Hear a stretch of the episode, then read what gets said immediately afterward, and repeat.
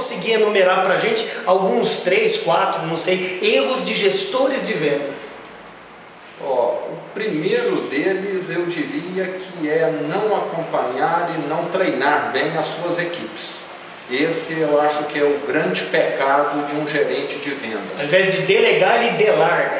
É, exato, ele deixa ou então ele vai lá fazer, fica sobrecarregado, já vi isso, e a equipe não desenvolve e ele acaba não desenvolvendo também devido à sobrecarga dele. Então eu vejo que o principal ponto é, é, é ele não delegar, não desenvolver. Às vezes por medo, ele não, às vezes você não percebe isso, que tem gerente que fala assim, ah, eu não vou deixar o meu vendedor fazer isso, senão esse cara vai roubar minha vaga. Tem, tem muito disso. É, é um receio de perder, não sei se poder ou perder a posição, ou ciúme do ato de vender, que ele quer vender, porque às vezes ele veio de vendas, mas você tem de ter esse desapego. Se você não tiver um desapego, você não avança não.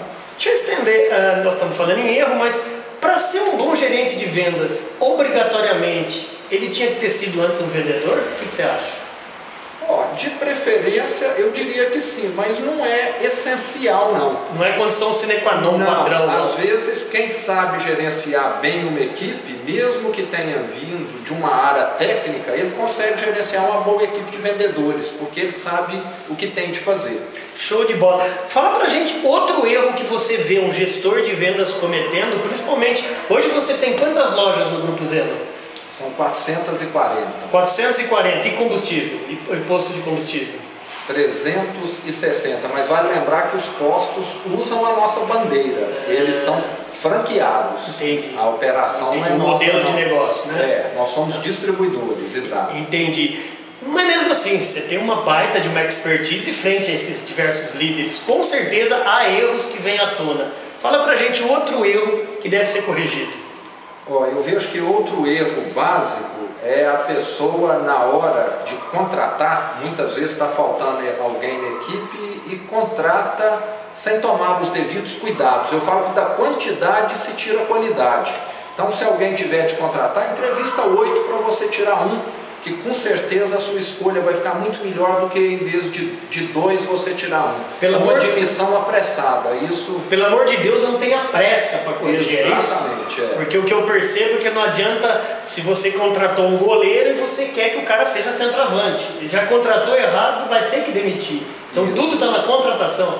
Eu diria que boa parte dos erros está na contratação e depois tem o outro lado. Muitas vezes eu já escutei alguns gerentes falarem Ó, oh, eu fiquei com fulano aqui dois anos, ele era extremamente fraco, eu fiquei tentando, tentando, tentando, tentando, deveria ter feito isso há um ano e meio atrás, pus um outro no lugar agora para ficar na colocação dele, na posição dele e a venda foi lá para cima.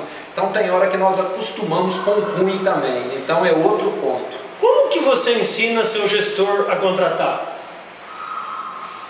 Tem a, lá nos nossos procedimentos, é ele ver, né? Até conversar. Eu diria que o, o currículo é muito frio.